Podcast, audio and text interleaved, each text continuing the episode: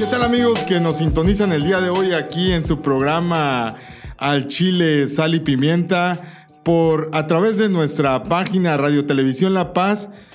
Un gusto poder saludarlos el día de hoy, su amigo y servidor Antonio de Jesús Chávez Rentería.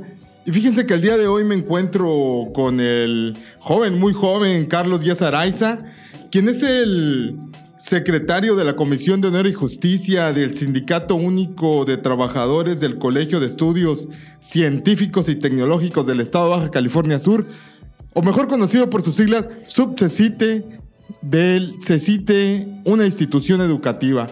Carlos, bienvenido a estar aquí, a tu casa, Radio Televisión La Paz. ¿Cómo estás? Platícanos.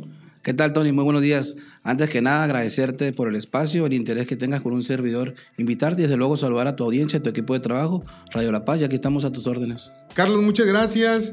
Primeramente, para los que nos están sintonizando en Baja California Sur y en gran parte de México y del mundo entero a través de nuestra página Radio Televisión La Paz, eh, el CECITE, ¿por qué ha crecido tanto el CECITE? Bien, obviamente es una oportunidad para los jóvenes, es, un, es una institución que se dedica a brindar el servicio educativo a nivel medio superior. Ha crecido porque llega hasta lugares donde otros subsistemas no han tenido un interés, o bien el gobierno, a través de un convenio de colaboración con el gobierno federal y con el estatal, tienen a bien tener, ofertarle a las comunidades más aledañas. Por ejemplo, está en Valle Tortuga, que son centros CENSAT, que son como sistemas hermanables, los CENSAT con CECITE. Está en Valle Tortugas, en Asunción, en La Bocana, en San Ignacio, en Vizcaíno, en San Isidro, Insurgentes, Los Barriles, La Ribera. Eh, y, por ejemplo, también en Melitón Albáñez, en la colonia Marques de León. Es decir, ha permeado en la sociedad de tal suerte que ningún joven se quede sin la oportunidad, cuando menos, de ir a, este, a buscar el espacio a nivel medio superior.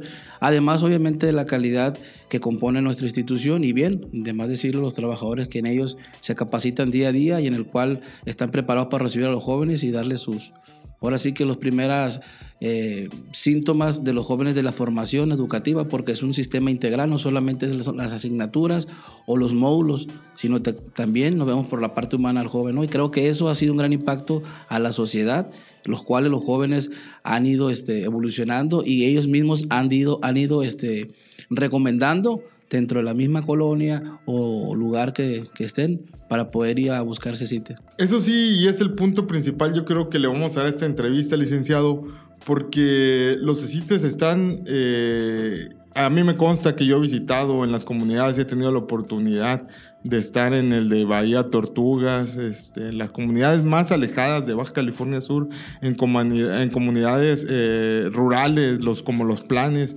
muy bien organizado, planteles yo creo que en su mayoría recién construidos, hechos hasta hace unos eh, pocos años, y muy bien organizado eh, en cuanto al servicio educativo para los jóvenes. Pero vamos ahora a tu tema. Tú como presidente de la Comisión de Honor y Justicia de este sindicato de trabajadores, ¿cómo están organizados? Porque dime tú, ¿cuántos trabajadores son en total y no ha sido difícil organizarlos? Ok. Bien, por ejemplo, como un preámbulo, por ejemplo, el, el CECITE pues, se compone alrededor de 800 trabajadores. Dentro de esos trabajadores eh, se divide entre el personal de base y de confianza.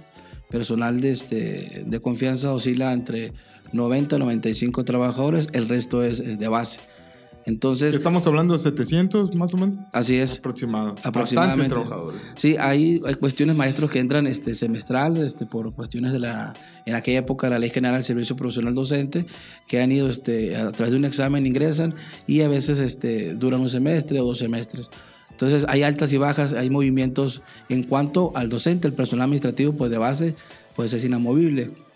Entonces, por ejemplo, de ahí la organización de nosotros eh, parte cuando en el año 2005 nace el sindicato, este, pues ahí empieza ahora sí que a tener la organización una defensa de los trabajadores y la búsqueda de mejores condiciones laborales.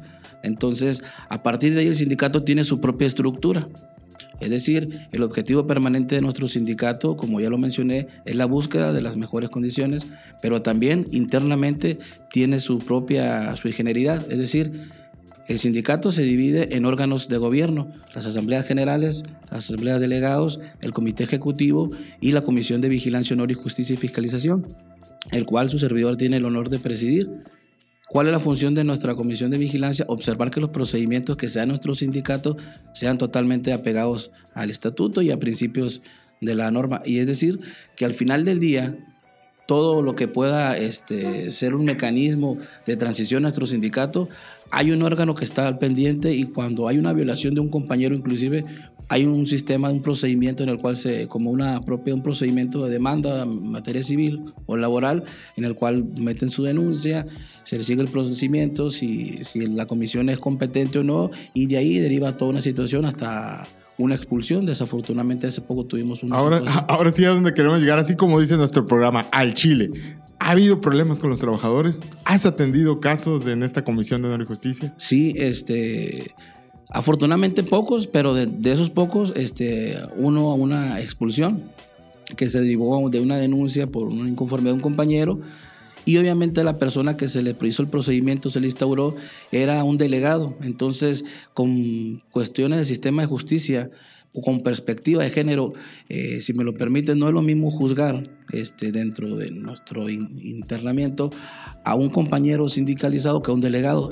¿Por qué? Porque el delegado tendría mayor responsabilidades en el cual, eh, previo al procedimiento, se, ahora sí que se le encontró culpable de los hechos que se le imputaban, en el cual al final del día nosotros hicimos un resolutivo, pero quien al final del día vota es la Asamblea General a través del voto directo, libre y secreto y ellos decidieron que tenía que ser expulsado. Carlos, ¿y cada cuándo se reúnen estos más de 700 eh, eh, trabajadores del sindicato? El, el, estatuto señala que cuando menos este, cada tres años para efecto de la elección, porque cuando se reúnen, ahí se, ahí se da la renovación del comité ejecutivo, pero puede haber extraordinarias que en cualquier este, momento, cuando sea necesario, se convoca a través del comité ejecutivo o a través de la asamblea de delegados. ¿Cuándo van a tener su próxima elección?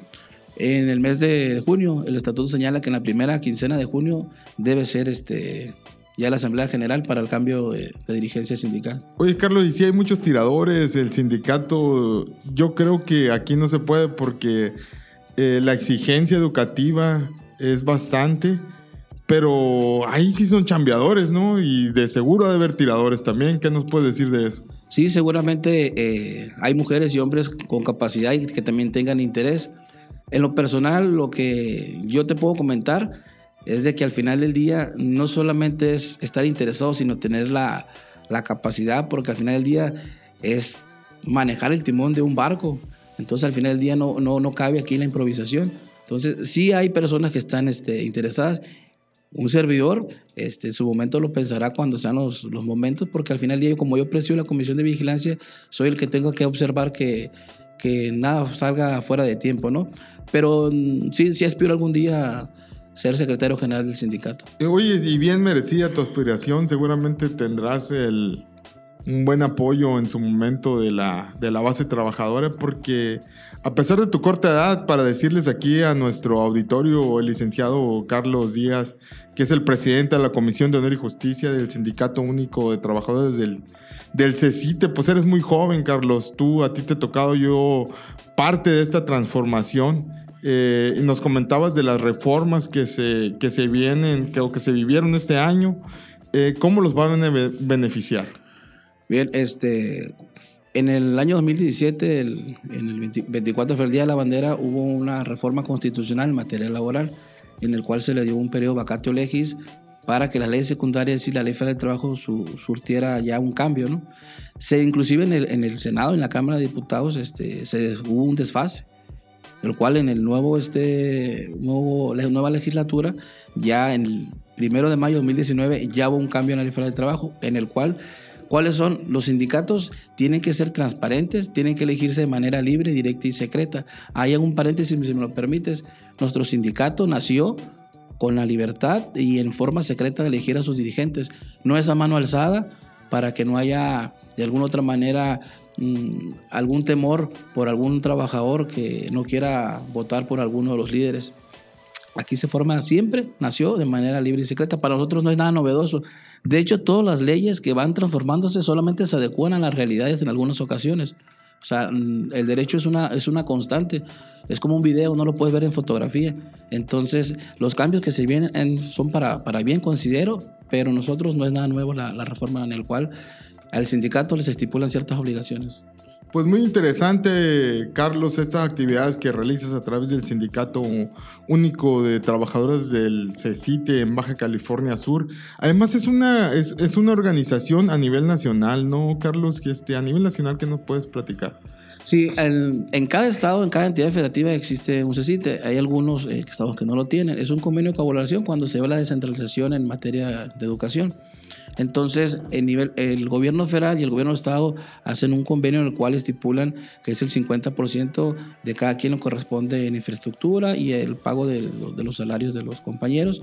Entonces, en todos los estados existe, pero la relación laboral la tenemos con los estados. Cada CECITE, su relación laboral directa es con el gobierno del estado y ha crecido por lo mismo que te comentaba al inicio.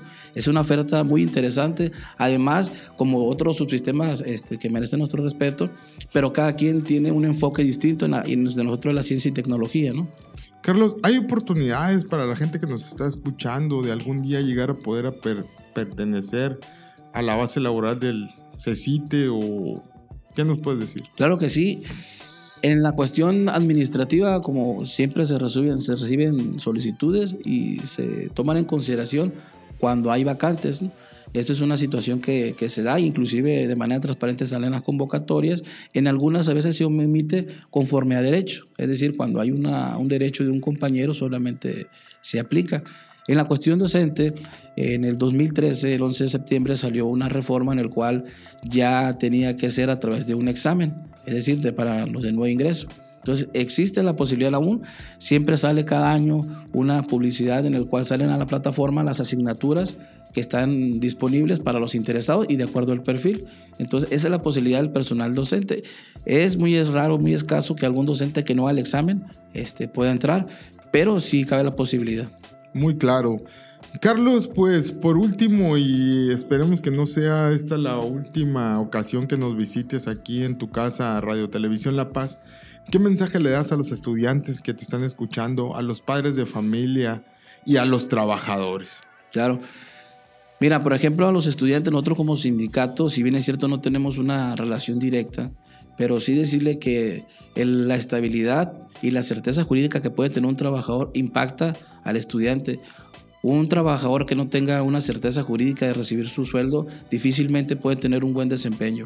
Entonces, en esa manera nosotros tratamos de hacer lo propio desde nuestra trinchera para que el estudiante obviamente obtenga los mayores beneficios eh, del desempeño del docente como también del personal de apoyo, desde luego los padres de familia que estén confiados con que el sindicato no es de alguna otra manera un defensor de manera cegada a los docentes o al personal administrativo. Cuando hay situaciones que salen de nuestras propias manos, nosotros somos los que hacemos a un lado para que las leyes, o en este caso la autoridad, hagan lo competente.